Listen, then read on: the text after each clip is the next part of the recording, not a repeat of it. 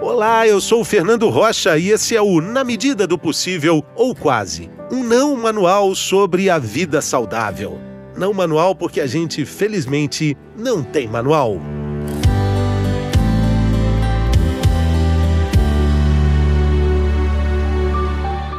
Amor, paixão e apego.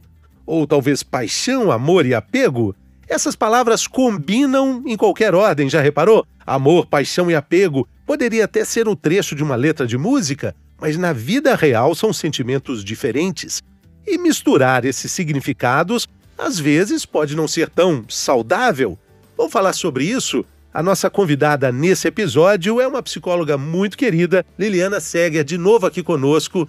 Bem-vinda, tudo bem? Tudo bom, Fernando? Obrigado por mais esse convite. Alegria. Olha só, numa letra de música, a gente pode falar que são sentimentos misturáveis, mas na vida real é assim mesmo? Acho que sim, né? Acho que amor, paixão, é, afeto, são todos, são todas as emoções que a gente sente, né?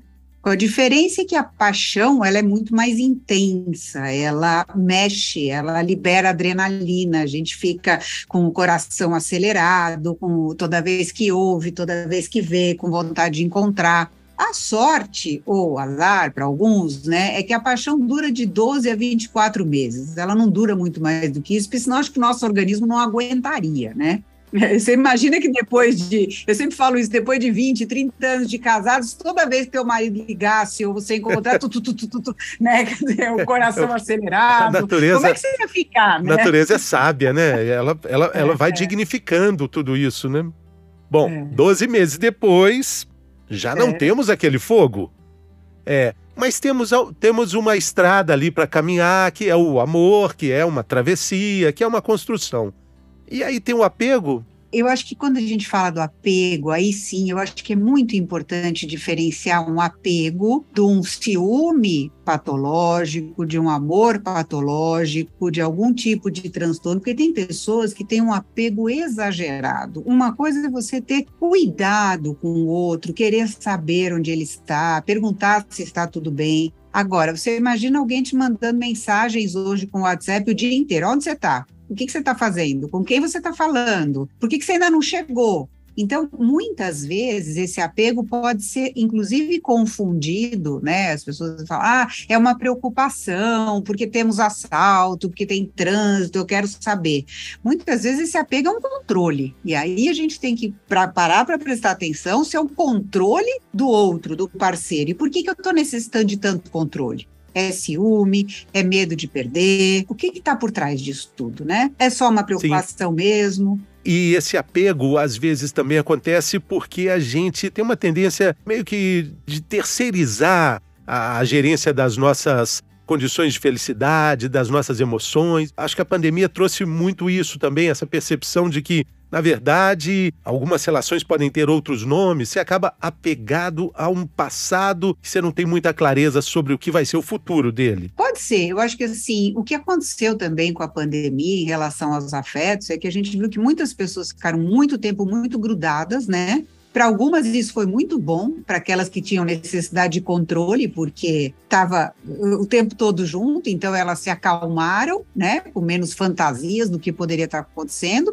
Por outro lado, pessoas que tinham uma vida mais saudável, onde cada um tinha a sua vida, tinham partes em comum e outras partes separadas, quando elas se viram na pandemia também foi pior. E aí foi um apego exagerado, foi um contato exagerado, quase que 24 por 7, né? Sim, sim. Então depende como você olha para tudo isso. Agora, é importante a gente olhar para sentimentos tão nobres também e considerar o número de deprimidos que hoje surgem no Brasil, superando o número de diabéticos, que era absurdo. Hoje temos aí pouco mais de 10% da nossa população com diagnóstico de depressão sentimentos que estão ali embaralhados todos, né, Liliana? Eu acho isso importante, né, Fernando, porque muita gente está diagnosticando depressão quando não é depressão, é tristeza. Né? Então, eu sempre digo: como é que você vai diferenciar uma depressão de um momento de tristeza? Primeira coisa, aconteceu alguma coisa na sua vida? Você está passando por alguma crise, você está com alguma dificuldade, você perdeu alguém. Então, existe um fato concreto, é natural que o ser humano se sinta triste. Só que hoje ninguém mais quer sentir tristeza. Que a gente está falando, a gente só quer, parece que emoções high, né? Tudo para cima, muita alegria, muita festa, muita beleza, muito, muita gente sarada. Eu tenho que estar sempre bem, sempre fazendo mil coisas. E se eu me sinto, por exemplo, cansada ou desanimada com o meu trabalho, alguém fala: ah, você deve estar deprimido. Por que, que eu estou deprimido e não estou cheia do meu trabalho? Por que, que eu estou deprimido ou estou cheia de ficar sem dinheiro e correndo atrás? Por que, que eu estou deprimido e não o meu corpo saudavelmente está dizendo, Liliana, para que você está trabalhando demais? Né? Quer dizer, esses avisos, e aí vem assim, é muito mais fácil, né? Você tomar um remédio do que você fazer uma terapia, né? Muito mais fácil, é rápido, né? Então, tira essa sensação que está ruim e pronto. Ah, não, essa sensação está te avisando de alguma coisa para que você melhore. Toda crise vem para você se melhorar, para você se entender melhor, né? Então é muito importante ver o que é depressão e o que é uma tristeza. E a tristeza vem, nos ajuda e passa. Agora você fala, puxa, faz um ano que essa pessoa está triste, faz mais de seis meses, não está acontecendo nada na vida dela, ela não sai, ela não tem vontade, ou ela está com uma extrema irritabilidade. Opa, então, está prejudicando a vida, as relações familiares, uma série de coisas, vamos avaliar. Exatamente.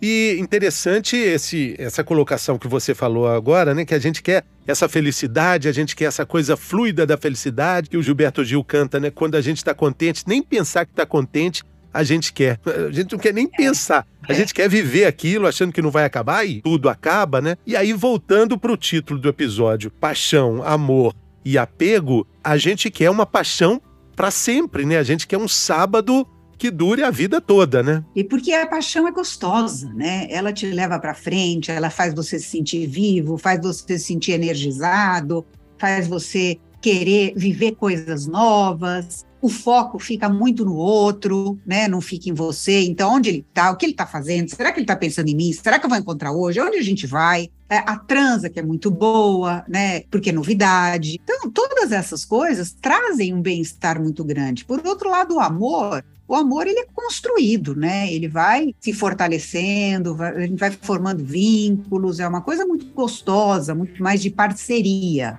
né? E o afeto, a gente tem que tomar cuidado a, o quanto ele, por exemplo, nos prende e o quanto ele nos liberta, né? Porque se eu sentir que eu estou sendo sufocado, aí tem alguma coisa, né? E a pessoa quer cair fora, mesmo na paixão. Tem um limite, né? Aquelas paixões fulminantes em que dois dias depois a pessoa te pede em casamento. Então, acho que assim, eu sempre digo para as mulheres: toma cuidado, porque isso normalmente é um transtorno de personalidade. Assim como naquele momento você é a pessoa mais incrível, mais maravilhosa, no momento seguinte você é a pior de todas. Sim, sim. Sempre falo muito, brinco com os meus pacientes, eu digo assim: olha, gente, nunca tome nenhuma decisão, nem quando você estiver muito feliz, nem quando você estiver muito bravo. Espera passar. Nem em casa, nem separa. Espera.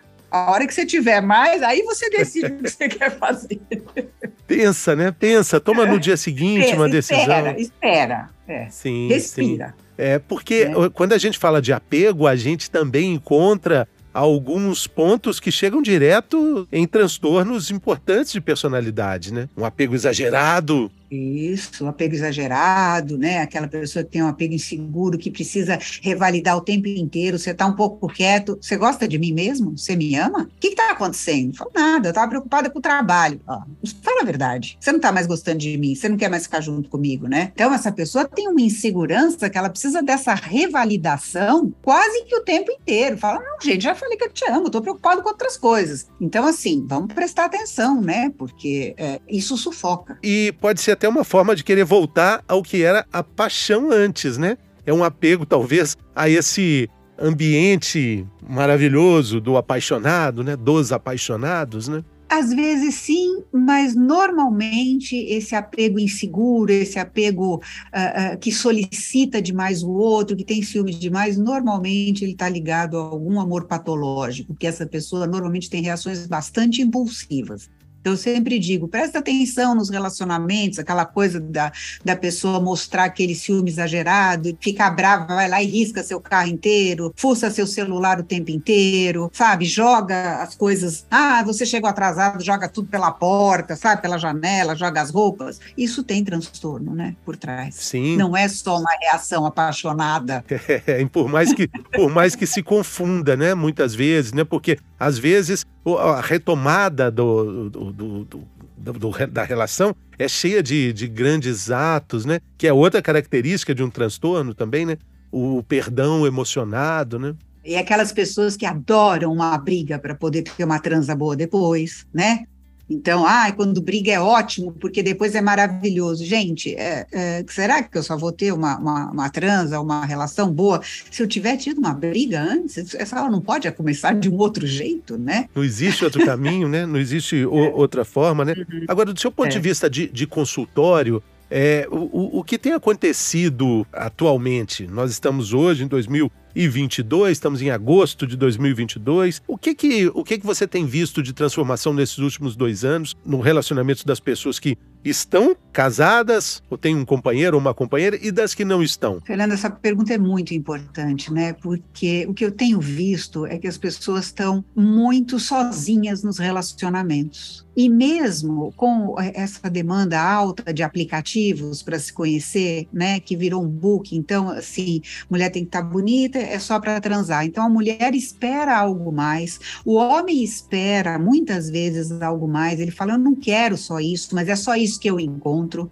A mulher acaba falando assim no consultório: puxa, eu queria tanto um namoro, eu queria tanto um companheiro, e eu só encontro gente querendo transar. E se eu não transar, aí é que eu não tenho nada mesmo. Então, assim, essa solidão que as pessoas estão, essa dificuldade de enxergar o outro e de você não ser simplesmente mais um doce que você come e porque você estava com vontade e acabou e às vezes nem era o, teu doce preferido, mas só para comer, né?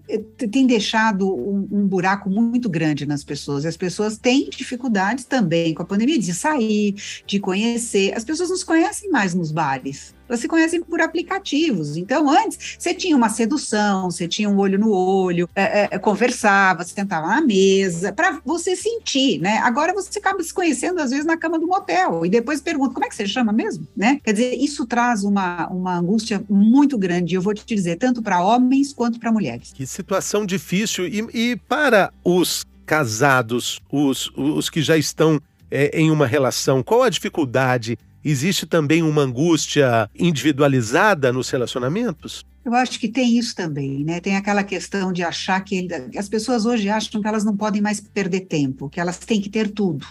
Então, assim, se eu estou casado, é, a ideia muitas vezes das pessoas é o que, que eu estou perdendo? Quantas mulheres eu estou deixando de conhecer?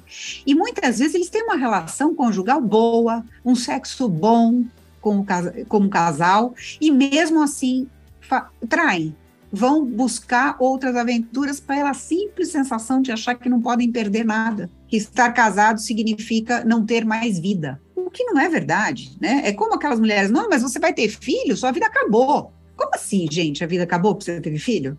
a vida tem um tempo que você vai cuidar do seu filho, claro, as exigências de quando é bebê, você não dorme, etc. Mas depois a vida não acabou, que é isso, né? Então as pessoas estão muito, muito individualistas, né? Infelizmente. É, a gente está percebendo uma movimentação maior para falar sobre isso, para discutir essas questões, né? Eu acho que esse é o ponto positivo. Pessoas estão mais abertas para olhar para questões importantes ligadas à saúde mental. Estão, graças a Deus, depois da pandemia, eu acho que se desmistificou demais a saúde mental.